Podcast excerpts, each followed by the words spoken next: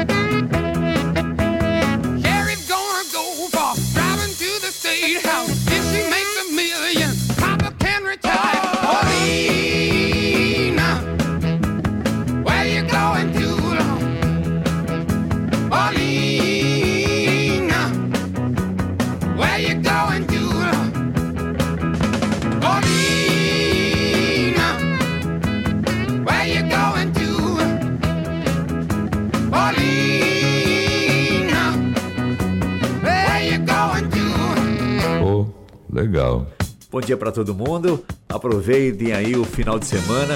Domingo a gente volta a se encontrar novamente no Baú Especial. Tchau, pessoal. A Cultura FM apresentou Baú da Cultura. Produção e apresentação Paulo Brasil.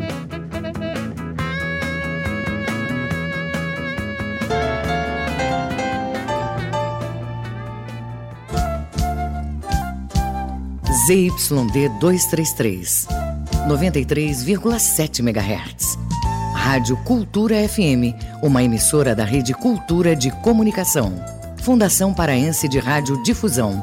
Rua dos Pariquis, 3318. Base operacional, Avenida Almirante Barroso, 735. Berlim, Pará, Amazônia, Brasil. Cultura FM. Aqui você ouve música paraense. Peço licença pra falar, com quanto dia a celebrar que o pulso é feminino, um exército a caminhar. Quantas vezes você parou pra Música pensar? brasileira. Oh Deus, perdoa esse pobre coitado que de joelhos rezou um bocado pedindo pra chuva cair. Cultura FM 93,7. Cuidado com a exposição de crianças em fotos nas redes sociais. As fotos podem ser usadas em sites de pedofilia e prostituição infantil. Não deixe a criança escolher sozinha o que deve ser visto na internet. Oriente, supervisione e proteja. Cultura, rede de comunicação em defesa dos direitos da criança.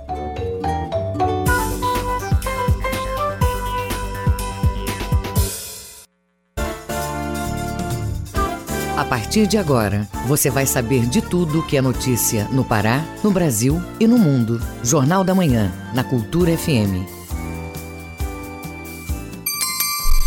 Sete horas em Belém. Bom dia, ouvintes ligados na Cultura FM no Portal Cultura.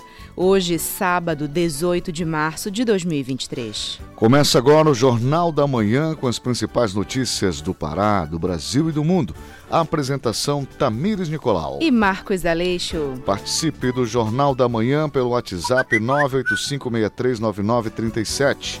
Mande mensagens de áudio, informações do trânsito, repetindo 985639937. Confira os destaques da edição de hoje. Nutricionistas alertam para o açúcar presente em alimentos prontos. Prêmio Amazônia de Música quer dar destaque a artistas de várias vertentes e regiões do Pará. SEMAS cria grupo de trabalho do Plano de Recuperação Vegetal Nativa. E também as notícias do esporte. Paysandu joga clássico contra Tuna na Curuzu. Remo visita o Castanhal no estádio do Souza. E ainda nesta edição. Mistura de biodiesel ao diesel será de 12% a partir de abril. Desmatamento irregular suspende financiamentos do BNDES. Mais de 27% dos paraenses têm dívidas em atraso. Essas e outras notícias agora no Jornal da Manhã. 7 horas, 1 minuto, 7 e 1 na capital. Política. Secretaria de Estado de Segurança Pública constata redução nos números da criminalidade no Pará. O levantamento acusa redução principalmente nos crimes violentos. Ouça na reportagem. Nos dois primeiros meses do ano, a Secretaria de Segurança Pública e Defesa Social detectou, através do seu banco de dados, que houve uma redução de crimes violentos no Pará. São homicídios, latrocínios, crimes violentos e letais e intencionais com lesão corporal e mortes. A redução nesse tipo de crime chegou a 14% em comparação ao ano anterior. O titular da Segup, Walame Machado, comenta os resultados. Depois de o Pará ter sido já reconhecido no último estudo nacional como o estado que mais reduziu o número de crimes violentos letais intencionais por 100 mil habitantes no, é, durante quatro anos seguidos, nós agora, iniciando 2023, fechando os dois primeiros meses do ano de 2023, janeiro e fevereiro, a gente apresenta uma redução de 14% nesses crimes, nos CVLIs, crimes violentos letais intencionais, que englobam homicídio, latrocínio e lesão corporal de morte. De acordo com a Secretaria de Junta de Inteligência e Análise Criminal, em janeiro e fevereiro deste ano foram registrados 355 casos de crimes violentos. No mesmo período deste ano foram computados 306 casos. Na região metropolitana de Belém, os números também apontam reduções significativas, comparando com fevereiro de 2022. Os crimes violentos reduziram em 26%. Já os dados relacionados ao homicídio apresentaram uma queda de 21% e roubos 16% todos comparados com o mês de fevereiro do ano de 2022.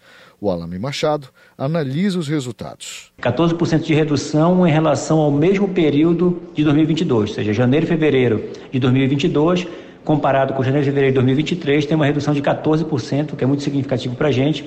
Saber que está no caminho correto, de um quinto ano seguido de uma redução, e que a gente possa cada vez mais concluir este ano de 2023 com uma redução também histórica. Marcos Aleixo para o Jornal da Manhã. Operação Lesa Pátria é realizada e cumpre 32 mandados de prisão de extremistas. Todos são acusados de participação na tentativa de golpe de 8 de janeiro. Detalhes com Yuri Hudson.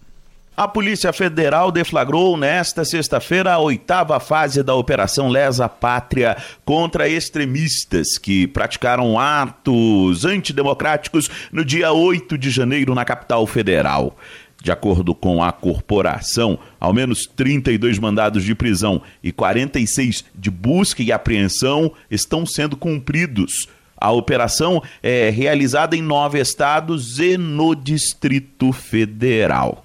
A ação tem o objetivo de identificar pessoas que participaram, financiaram ou fomentaram os atos de 8 de janeiro, mesmo não estando presente na capital federal. Entre as pessoas já detidas pela Polícia Federal está a mulher suspeita de pichar a estátua da Justiça e também um homem que furtou uma bola autografada pelo jogador Neymar, que estava em exposição no Congresso Nacional. A Operação Lesa Pátria já levou para a cadeia mais de 50 pessoas que atuaram de alguma forma nos atos do dia 8 de janeiro. Além destes detidos, Outras 294 pessoas seguem presas preventivamente desde o dia 9 de janeiro. Agência Rádio Web de Brasília, Yuri Hudson. 7 horas 5 minutos, 7 e 5 na capital. Jornal da Manhã. Informação na sua sintonia. Mistura de biodiesel ao diesel será de 12% a partir de abril. A medida é para cumprir o compromisso do Brasil de reduzir a emissão de gases poluentes. O preço deve subir em 0,02 centavos. A reportagem é de Sayonara Moreno. A partir de abril, a composição do diesel brasileiro vai passar de 10% para 12% de biodiesel, um combustível menos poluente. O preço deve subir em 2 centavos. A decisão foi tomada nesta sexta-feira durante a primeira reunião extraordinária do CNPE, o Conselho Nacional de Política Energética. Segundo o ministro de Minas e Energia, Alexandre Silveira, o aumento vai ser gradativo para amenizar o aumento no custo para os consumidores. Todos sabem que o biodiesel chegou a ser 13% no passado, voltou para 10%, já era para estar tá em 15% conforme o que estava aprovado, mas nós fizemos estudos técnicos profundos para evitar que ele tivesse um impacto econômico muito grave no preço do diesel e, portanto, chegamos à conclusão que o número mais coerente, que não impacta praticamente nada, é um centavo a cada 1% do aumento da sua composição hoje. O colegiado definiu que o diesel passa a ter 12% de biodiesel em abril, 13% no ano que vem, 14% em 2025 e 15% em 2026. De acordo com o ministro Alexandre Silveira, o Conselho tem autonomia para mudar o entendimento, caso necessário. A reunião desta sexta-feira teve a presença do presidente Lula, que havia assumido o compromisso de reduzir a emissão de gases poluentes quando esteve na COP27 em novembro do ano passado. Atualmente, o diesel brasileiro tem 10% de biodiesel na composição.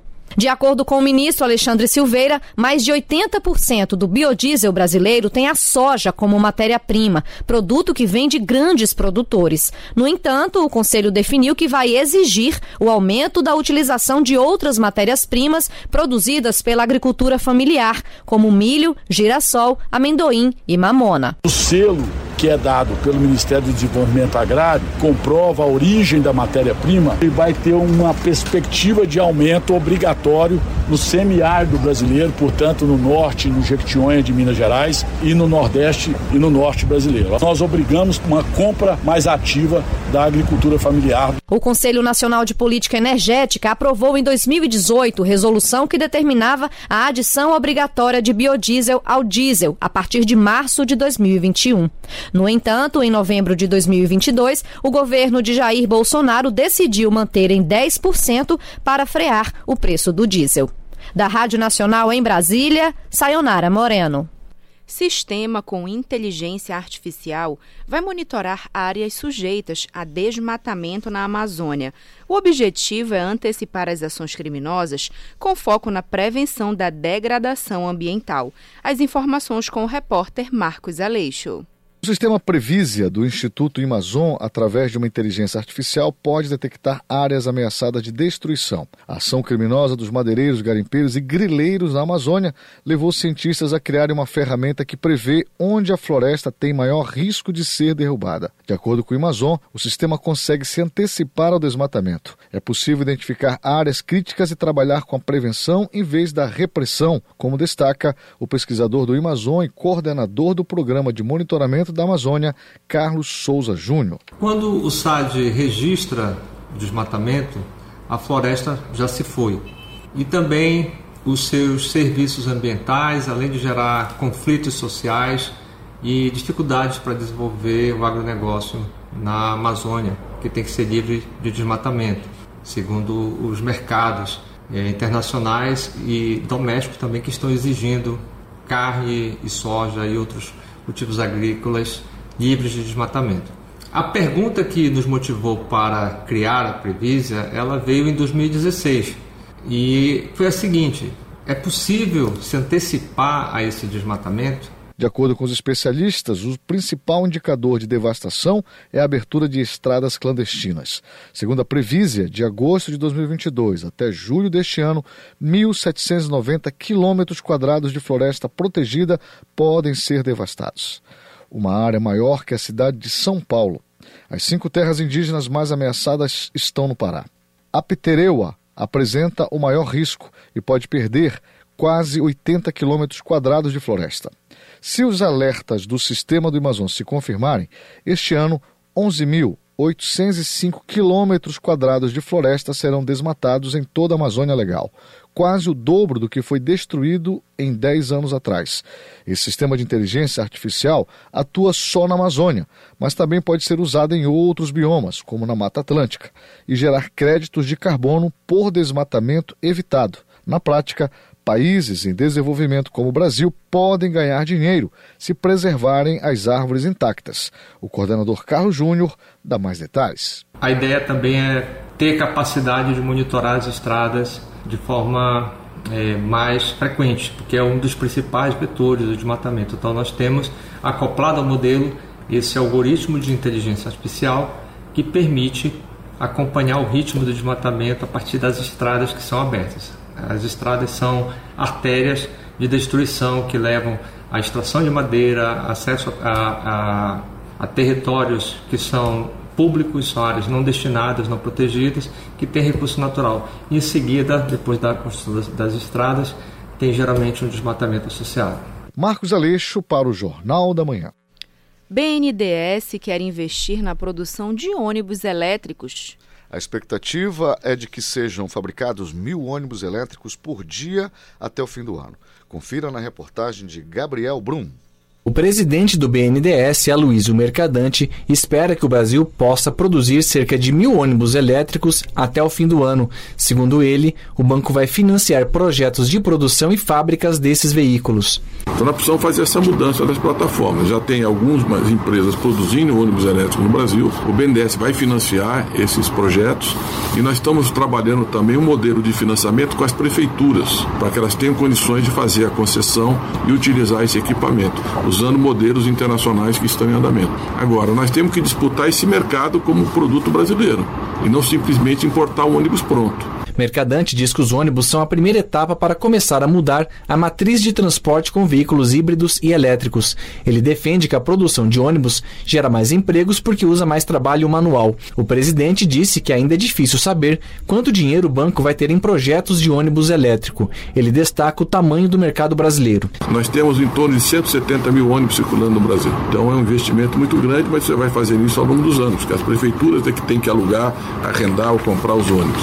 E vão ter que fazer parceria com o setor privado para isso. De acordo com a plataforma eBus Radar, que monitora frotas de ônibus elétricos na América Latina, o Brasil tem cerca de 370 desses veículos. O país fica atrás de Colômbia, que tem quase 1.600, Chile e México. Da Rádio Nacional em Brasília, Gabriel Brum. 7 horas 13 minutos, 7 e 13 na capital. Ouça a seguir no Jornal da Manhã. Desmatamento irregular suspende financiamentos no BNDES. Não toque no seu rádio, a gente volta já. Estamos apresentando Jornal da Manhã.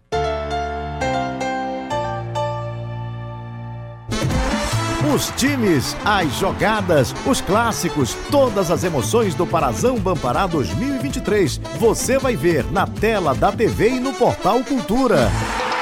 Parazão Bampará 2023. Transmissão ao vivo e exclusiva para todo o estado. Organize a torcida e não perca os jogos do seu time. Parazão Bampará 2023. Ao vivo e exclusivo na TV e no portal Cultura.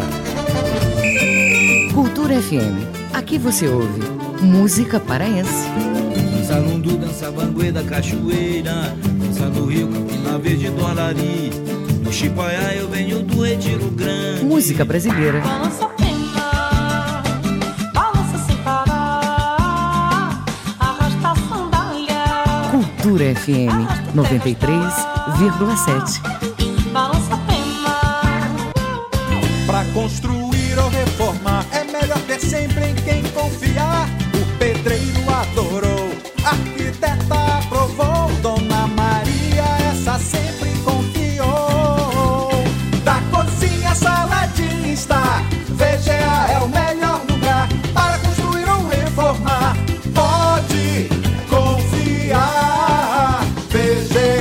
VGA Casa e Construção, Domingos Marreiros, entre 14 e Castelo. Faça parte da Rádio Cultura, seja nosso repórter. Grave seu áudio com informações da movimentação do trânsito e mande para o nosso WhatsApp 985639937. Brincadeiras e histórias para crianças de 0 a 90 anos. Abracadabra, domingo, 9 da manhã.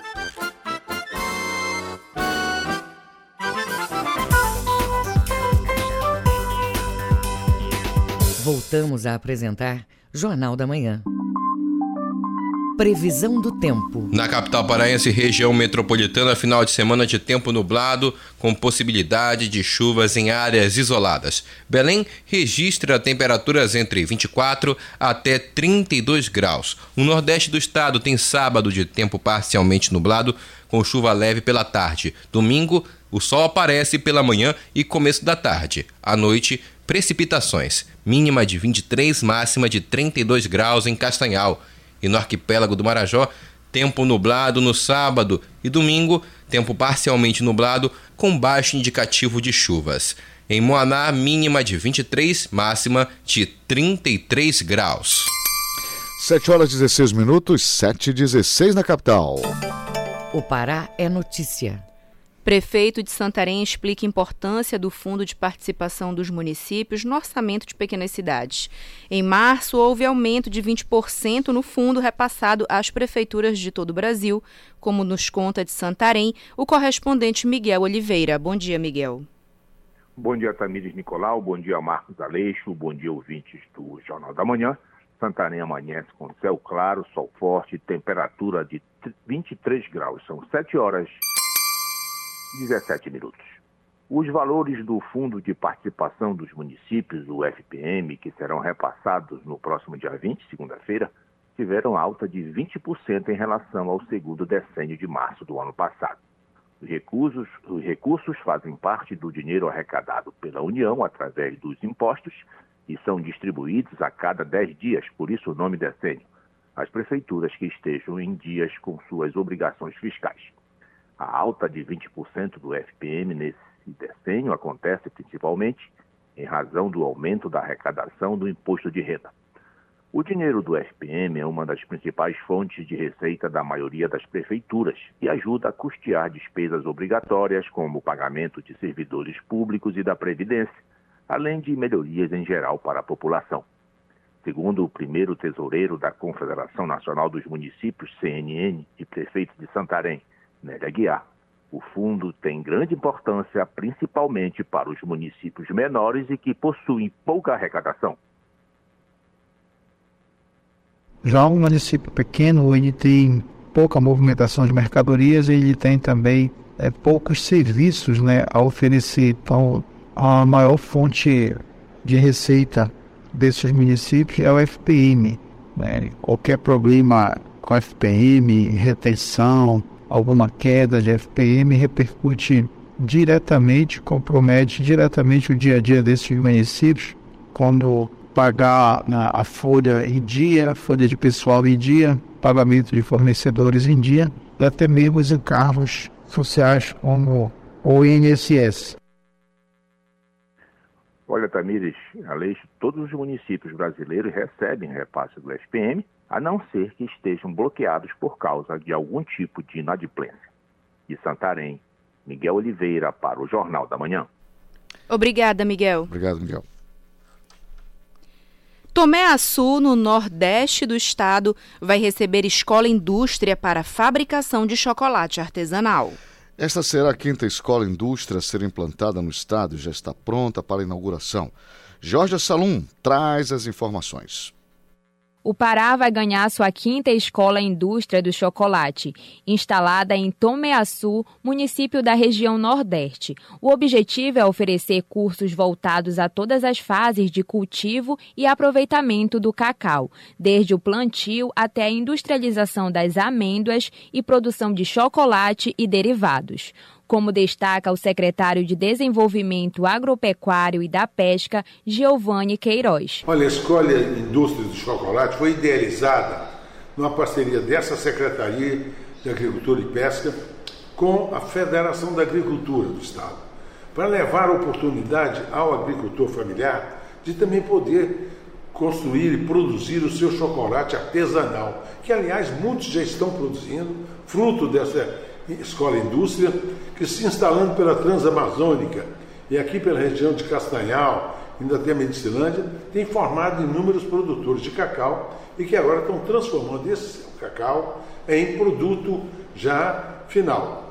A unidade vai ocupar um prédio histórico cedido pela prefeitura local, junto com o Sindicato dos Produtores Rurais do município.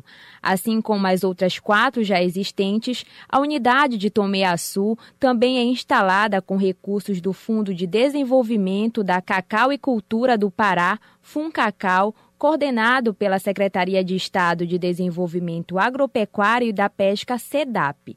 O secretário da SEDAP, Giovanni Queiroz, explica como é feita a parceria para a instalação das escolas.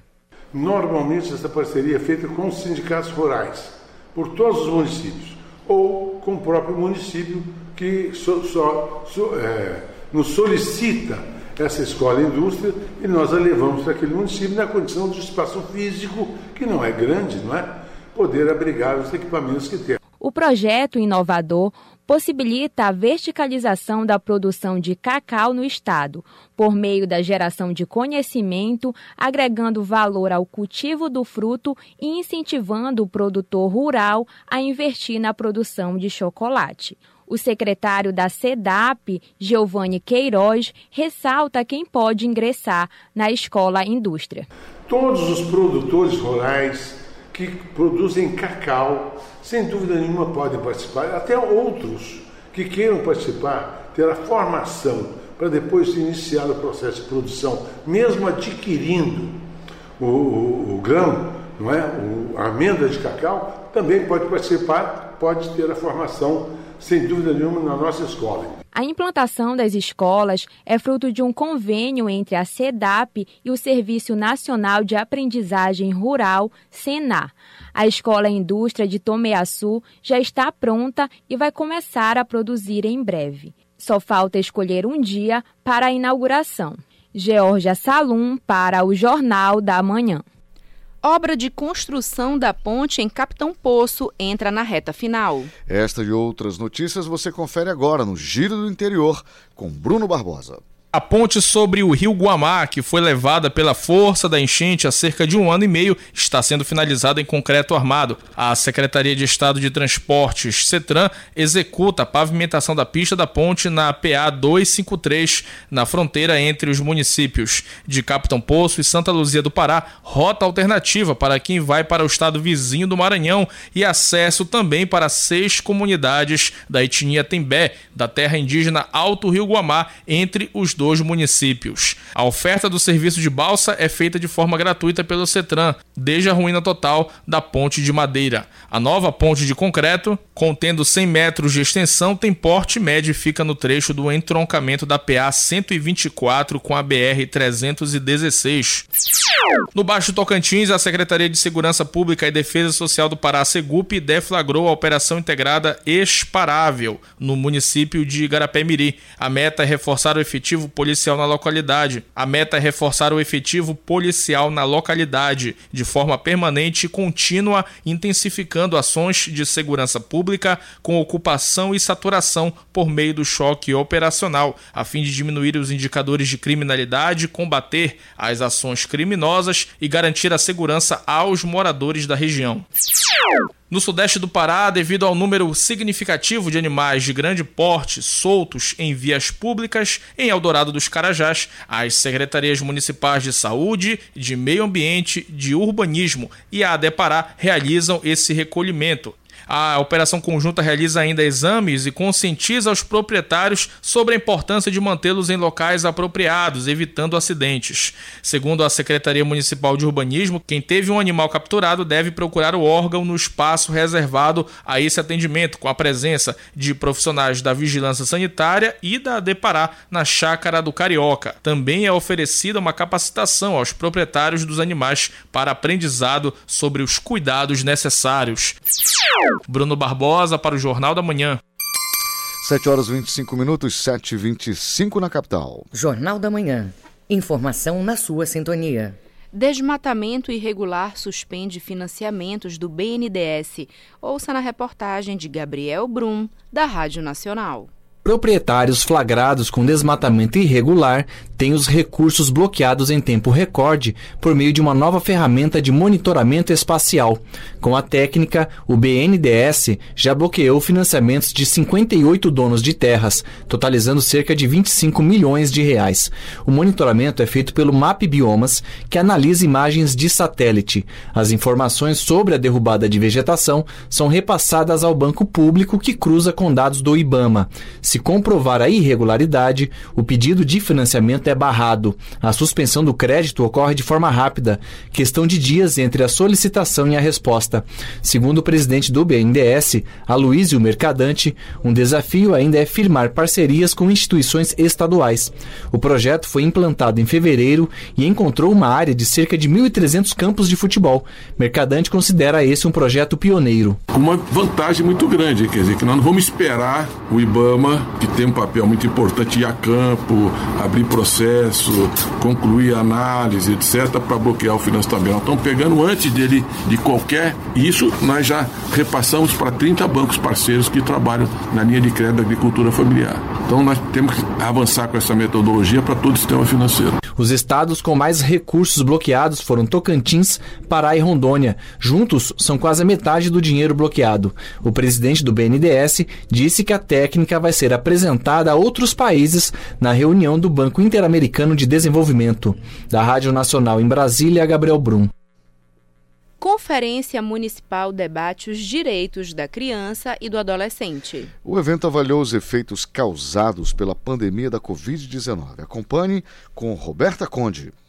Nesta semana ocorreu a 11ª Conferência Municipal dos Direitos da Criança e do Adolescente. O objetivo foi debater os efeitos da pandemia de Covid-19. Marisa Lima, secretária de Cidadania e Assistência Social, fala sobre os temas abordados no evento. A conferência esse ano traz como tema nacional a situação dos direitos humanos de crianças e adolescentes em tempos de pandemia da Covid-19, violações e vulnerabilidades, ações necessárias para reparação e garantia de políticas de proteção integral com respeito à diversidade. O objetivo dessa conferência é debater junto com a sociedade civil, com a rede socioassistencial e com as crianças e adolescentes o que foi esse período pandêmico. O intuito foi discutir sobre os efeitos da pandemia da Covid-19 na educação, assistência social, saúde, lazer, proteção e garantia de direitos. Assim, avançar em políticas públicas voltadas para as crianças e adolescentes que vivem em Ananindeua. Catiane de Brito, assistente social do CRAS, comenta os benefícios da iniciativa. Bem, os benefícios eles são diversos, né? Porque aqui a gente está discutindo é, assuntos importantes que foram impactados durante a pandemia, principalmente quando nós falamos na área da educação, na saúde dessas crianças né, e adolescentes, que impactou muito a saúde mental. E ontem nós podemos observar que algumas é, fizeram essa colocação, então ela vai ser essencial nesse momento para todas essas crianças e adolescentes. Um dos eixos que foram tratados foi a participação da sociedade na deliberação, execução, gestão e controle social de políticas públicas de promoção, proteção e defesa dos direitos de crianças e adolescentes, considerando o cenário pandêmico. O estudante Jean Gonçalo dos Santos destaca a experiência que teve na conferência. Para muitos isso não tem muita importância, mas é, para as pessoas assim que moram distante, é, é, moram em periferias, elas, elas sentem quando elas não podem ter esse direito de estudar para ter uma educação melhor. Aí, por, por, pelo ato delas não poderem ter esse direito, elas acabam é, indo para outros caminhos que é, não era para elas irem. Tipo, é, indo vender bombom, indo trabalhando cedo, até mesmo é, se jogar no mundo das drogas. As propostas levantadas durante o evento vão ser encaminhadas para a Conferência Estadual dos Direitos da Criança e do Adolescente. Com supervisão do jornalista Tamires Nicolau, Roberta Conde para o Jornal da Manhã. O Mundo é Notícia. Vamos acompanhar agora as informações em destaque nos noticiários internacionais com Ana Tereza Brasil.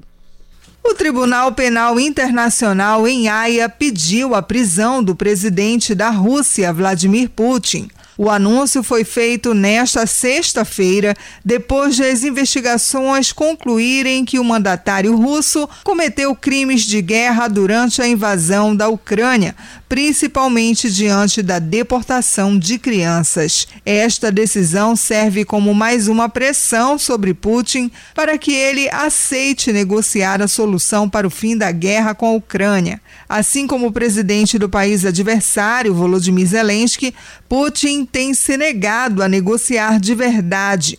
Com essa decisão, a Corte de Haia manda na prática um recado para Putin de que ele está perdendo todo o apoio internacional. Se resistir além da conta, corre o risco de entrar para o clube dos párias internacionais, que já tem como sócios os ex-presidentes Jair Bolsonaro do Brasil e Donald Trump dos Estados Unidos, entre outros, como o atual presidente venezuelano Nicolás Maduro. O presidente dos Estados Unidos, Joe Biden, pediu nesta sexta-feira ao Congresso norte-americano que dê aos reguladores maior poder sobre o setor bancário, inclusive o de aplicação de multas mais altas e recuperação de fundos, de acordo com um comunicado divulgado pela Casa Branca. Especificamente, Biden pede ao Congresso que dê ao Fundo Federal Garantidor de Depósitos maior autoridade para recuperar recursos, incluindo ganhos com vendas de ações, segundo a Casa Branca. Biden também quer que o fundo garantidor tenha mais autoridade para banir executivos do setor bancário quando suas instituições entrarem em concordata e multar gerentes cujos bancos falirem. A lei atual limita a autoridade do governo para responsabilizar os executivos, segundo Biden. Com informações do UOL Internacional e da agência Reuters, Ana Tereza Brasil para o Jornal da Manhã. 7 horas 31 minutos, 7h31 na capital. Ouça a seguir no Jornal da Manhã. No próximo bloco você confere as notícias do esporte. Não toque no seu rádio, voltamos já. Estamos apresentando Jornal da Manhã.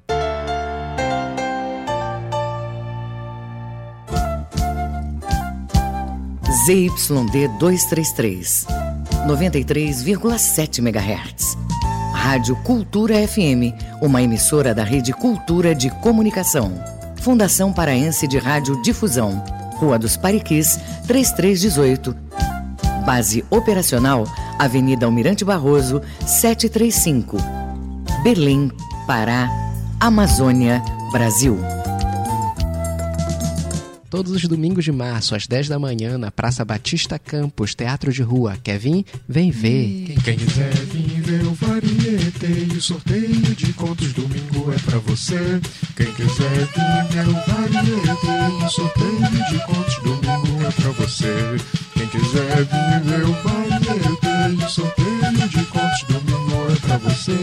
Quem quiser vir ver o variete e o sorteio de Apoio Cultura FM. Cultura FM. Aqui você ouve música paraense. Nem pensei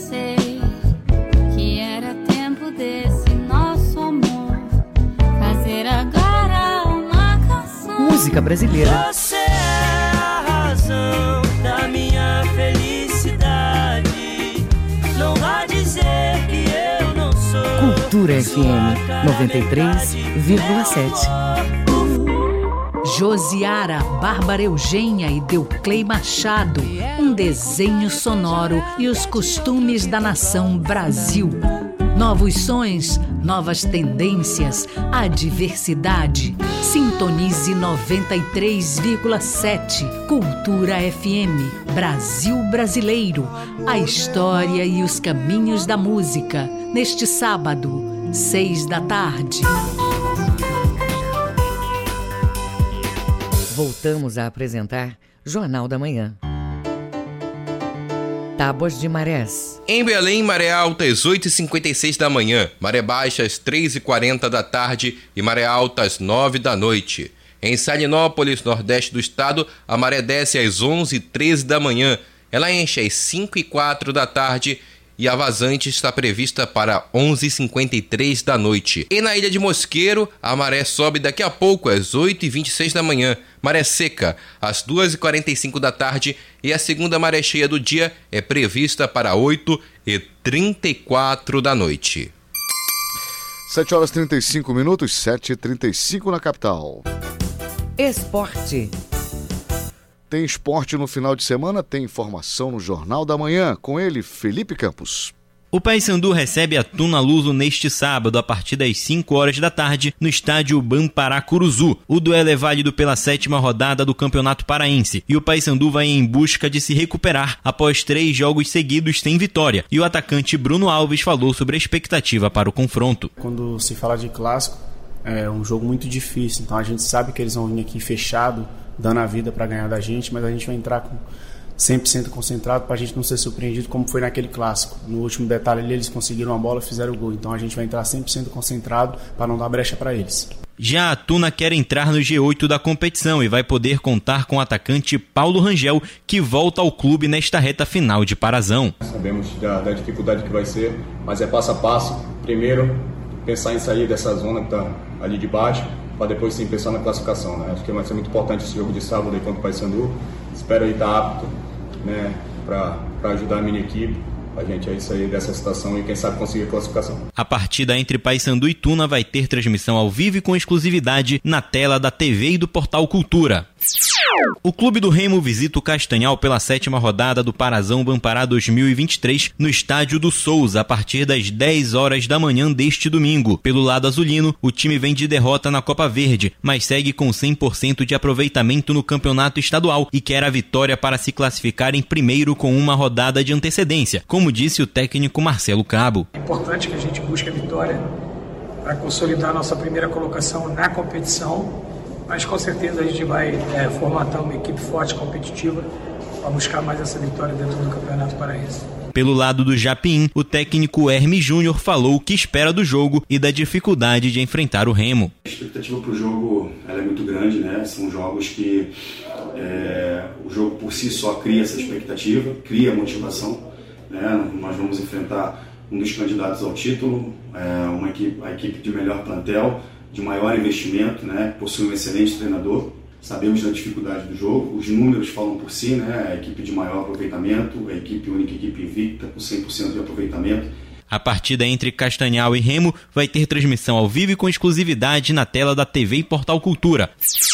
Mais quatro jogos vão ser disputados pela sétima rodada do Parazão Bampará 2023. No sábado, dia 18, o Caeté recebe o Cametá às três e meia da tarde no confronto entre quarto e quinto colocado. E o técnico Emerson Almeida falou sobre o que espera do jogo. A expectativa é a melhor possível de um, de um, de um grande jogo, um jogo decisivo, um jogo onde as momento onde as coisas já começam a se definir é, com a primeira fase chegando ao seu final. Sabemos da, da importância, é o jogo que pode nos dar a classificação com uma rodada de, de antecedência, mas a gente sabe também que do outro lado tem uma grande equipe, tem grandes profissionais e que as coisas não vão acontecer de qualquer maneira.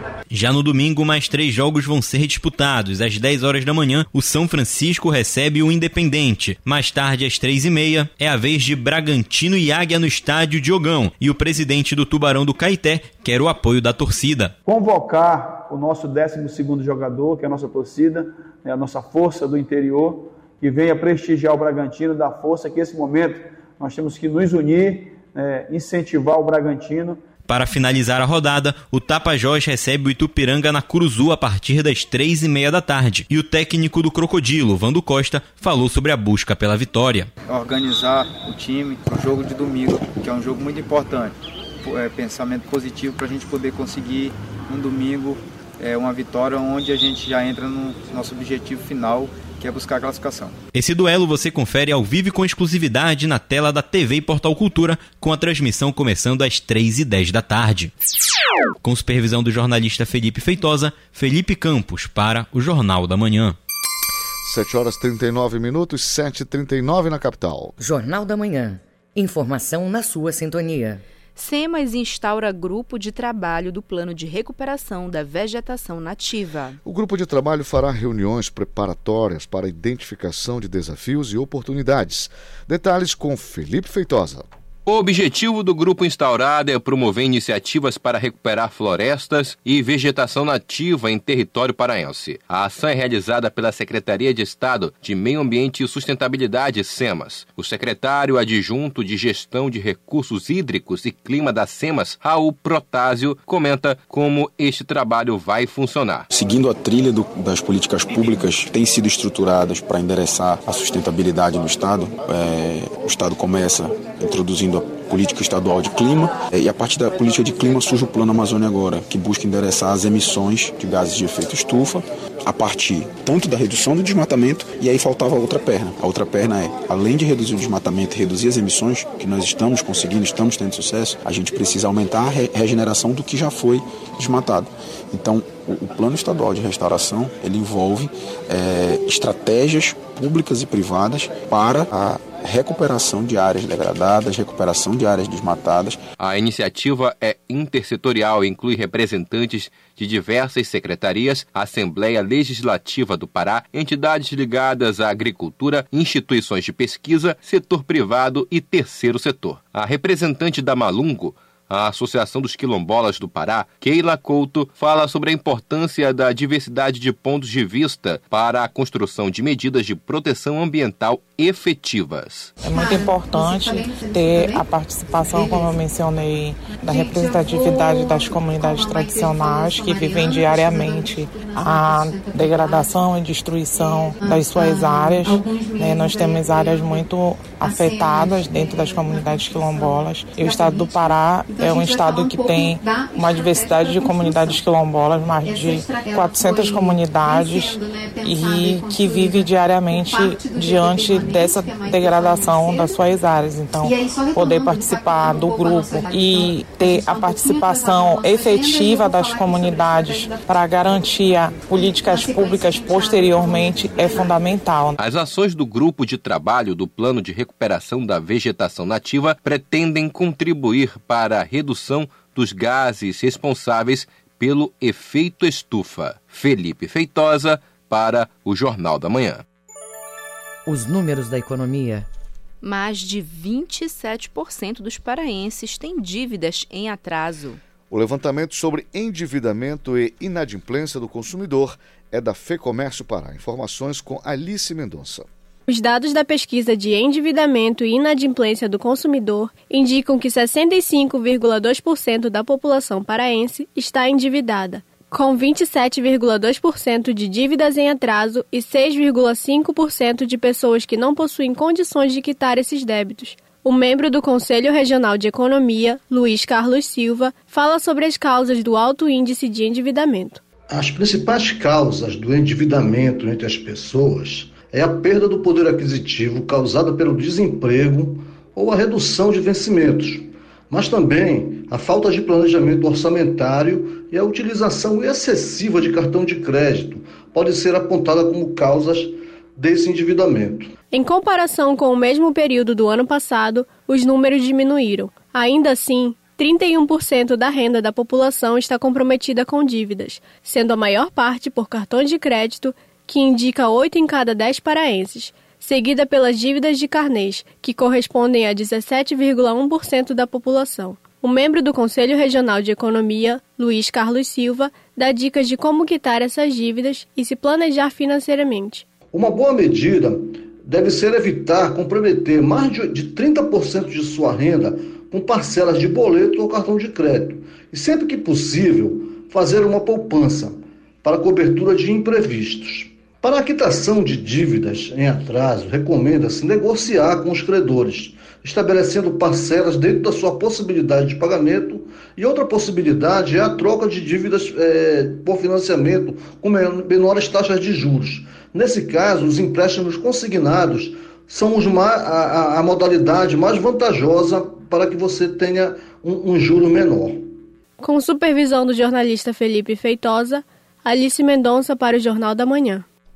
Caixa começa a pagar o abono salarial para os nascidos em março e abril. São mais de 400 milhões de reais em benefícios. Ouça na reportagem de Marcos Aleixo. A Caixa iniciou o pagamento de cerca de 3 bilhões e 400 milhões de reais do abono salarial 2023, ano base 2021, para os trabalhadores nascidos nos meses de março e abril. Os que têm conta corrente ou poupança na Caixa vão receber o crédito automaticamente em sua conta do banco.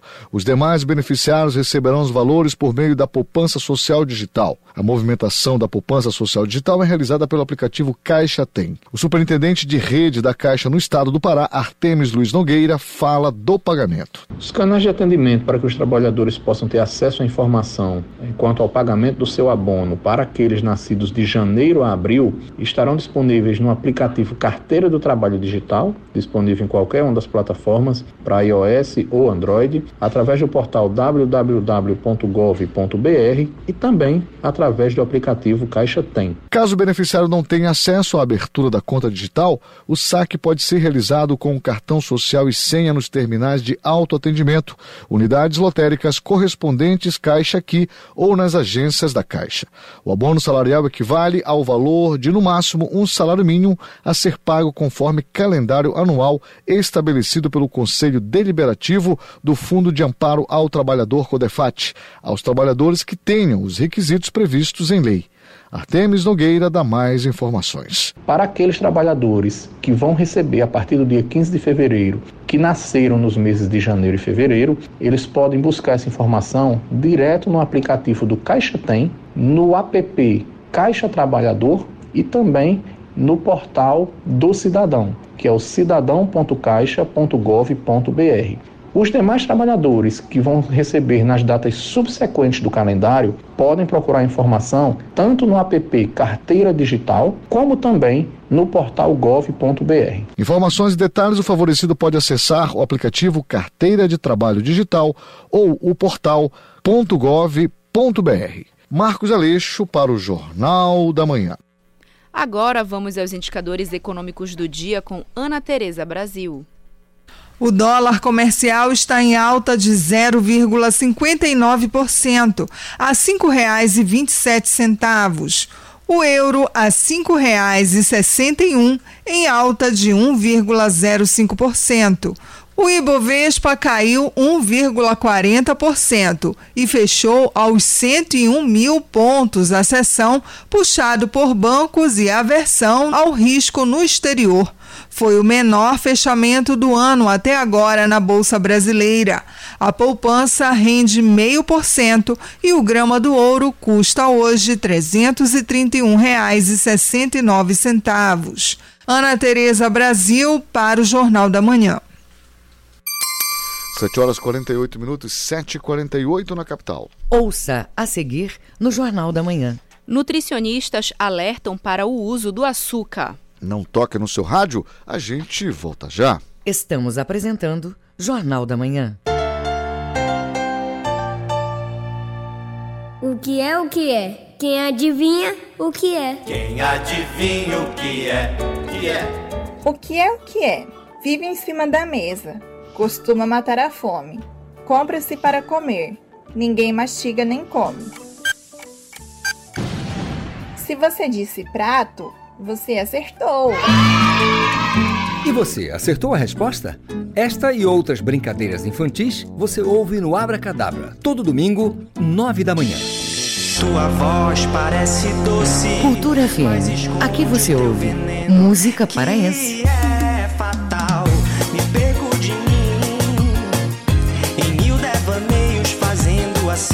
achando que um dia vais mudar. Música brasileira. Pra sentir o sol num dia quente. Cultura FM 93,7.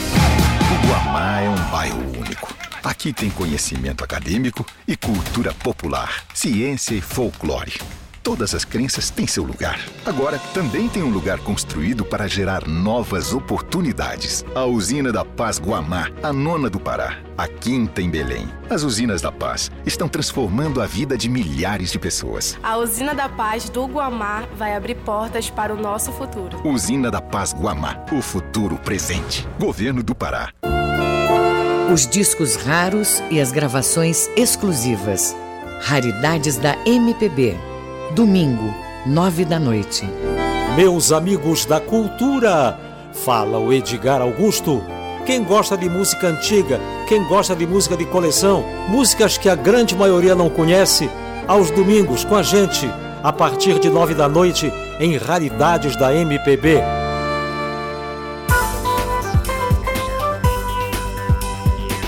Voltamos a apresentar Jornal da Manhã. Previsão do tempo. O oeste paraense tem tempo parcialmente nublado, com baixa possibilidade de chuvas, mínima de 24, máxima de 31 graus em Almerim. O sudoeste paraense tem tempo nublado pelo sábado. Domingo, a possibilidade de chuvas à tarde. Em Aveiro, mínima de 24, máxima de 31 graus. E o sudeste paraense tem tempo nublado com predomínio de chuvas à tarde, mínima de 23, máxima de 32 graus em Conceição do Araguaia. 7 horas e 51 minutos, 7h51 na capital. Viva com saúde! Nutricionistas alertam para a quantidade de açúcar presente nos alimentos prontos.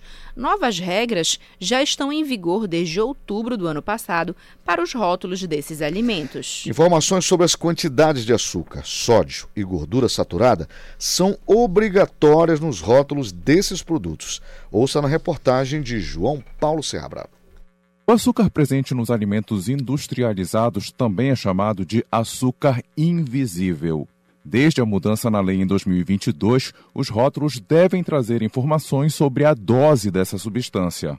Fernando Leite, nutricionista e especialista em nutrição clínica, faz um alerta sobre como as embalagens devem ser analisadas. Quando você pega uma embalagem de um produtos específicos, não vai estar escrito ali açúcar vai estar escrito xarope de glucose, é um açúcar, é um carboidrato, ele está escondido. A gente tem ali um outro tipo de açúcar, a gente tem um xarope de alguma outra formulação. Então a gente acaba tendo dentro das, dos produtos açúcares em outras apresentações do que a tradicional. O açúcar invisível amplifica o sabor dos alimentos, fazendo com que o produto seja mais vendido e, consequentemente, gere mais lucro para o fabricante. A nutricionista Jamile Costa informa sobre esse açúcar presente nos alimentos industrializados. Sobre a nova rotulagem, o que ela traz de, de, de novidade também é a tabela nutricional. Agora ela vem distinta, né? Carboidratos totais,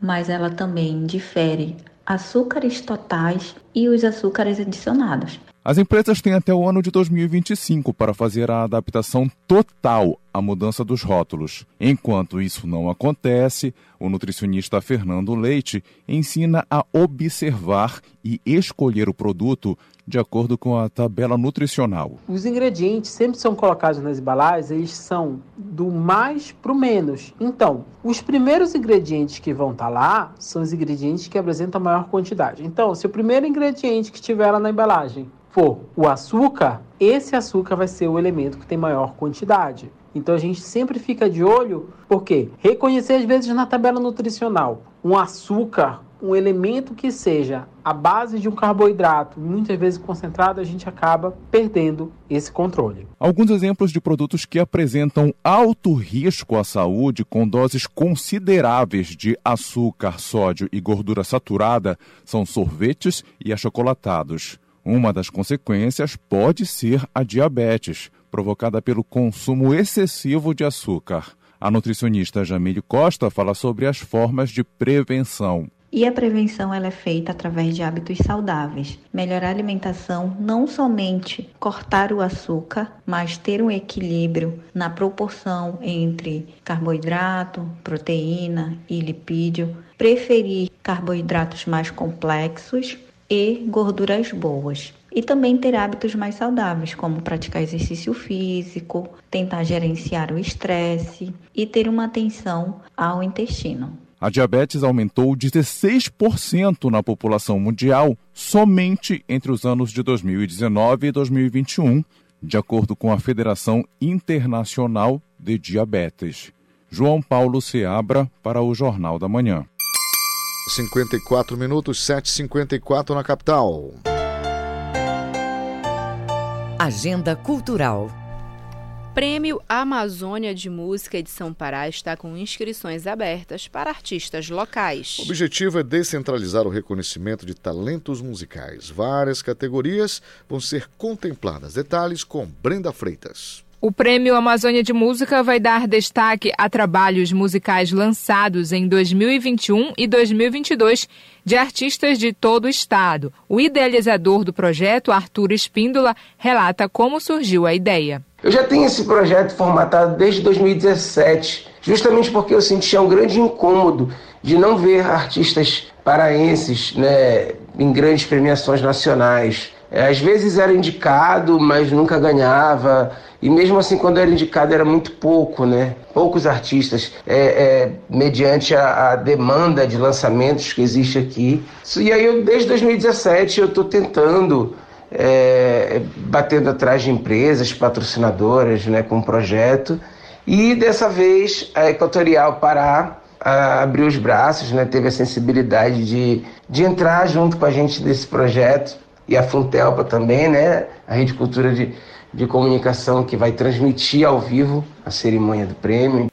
O foco da premiação é conseguir alcançar todos os tipos e gêneros musicais e reconhecer o talento não só em categorias padrão, como o artista revelação. O idealizador do projeto, Arthur Espíndola, destaca alguns gêneros contemplados. A gente vai premiar samba, pagode, vai premiar sertanejo, vai premiar o brega, aparelhagem, MPB, rock, pop hip hop, é, enfim, o rap, né? vai ter muita coisa abrangendo, né? Então, mostrando essa diversidade que a gente tem aqui da cultura musical do Pará. O regulamento e as inscrições para o Prêmio Amazônia de Música estão disponíveis no site prêmioamazoniademusica.com.br. O formulário é bem simples. A cerimônia de premiação vai acontecer no Teatro da Paz, com transmissão ao vivo pela TV e Portal Cultura. Brenda Freitas para o Jornal da Manhã. Maestro americano realiza workshop e concerto com a Orquestra Jovem Sesc Pará. O concerto vai ser no dia 22 de março no Teatro da Paz. Jorge Salum traz os detalhes. O Serviço Social do Comércio Sesc Pará traz a Belém o maestro americano Charles Smith para ministrar o workshop de regência no SESC Casa da Música nos dias 20 e 21 de março. O maestro da Orquestra Jovem SESC Pará, Rodrigo Moraes, fala da importância do curso. E aproveitando essa grande oportunidade para fornecer ao público essa oportunidade na área da regência, porque a regência no Brasil é muito escassa. Por exemplo, se você quiser fazer um, um, um mestrado em performance, você tem que sair do Brasil para ir para fora do Brasil, para os Estados Unidos, Alemanha, Europa, enfim, né? Para você ter essa oportunidade de, ter na área da regência que no Brasil nós não temos, infelizmente. Charles Smith atua como professor de regência e diretor de bandas na Escola de Música em Universidade de Utah, nos Estados Unidos. Em 2015, ele foi premiado com o segundo lugar na divisão de bandas profissionais de regência nos Estados Unidos. No dia 22 de março, o maestro americano vai ser o grande convidado da noite para reger a Orquestra Jovem do Sesc Pará no Teatro da Paz. A entrada é de graça. O maestro da Orquestra Jovem Sesc Pará, Rodrigo Moraes, antecipa um pouco do programa do concerto. O concerto é, será apresentado é, músicas de renomes que fizeram muito sucesso no cenário musical das grandes orquestras de Berlim, né, Nova York, no mundo todo. Né, aqui no Brasil também é, ganhou uma grande febre também. E o maestro escolheu a dedo, né, que ele chamou de sonhos românticos para esse concerto, que são músicas que foram executadas até em grandes filmes. Né? Então, é isso que será apresentado nesse concerto. Georgia Salum para o Jornal da Manhã. 7 horas e 59 minutos, 7h59 na capital. Termina aqui o Jornal da Manhã desta sexta, aliás, deste sábado, não é? Deste sábado, é exatamente, dia 18 de março de 2023. Apresentação de Tamires Nicolau e Marcos Aleixo. Outras notícias você confere a qualquer momento na nossa programação. Um excelente dia para você e até segunda. Até segunda. O Jornal da Manhã é uma realização da Central Cultura de Jornalismo.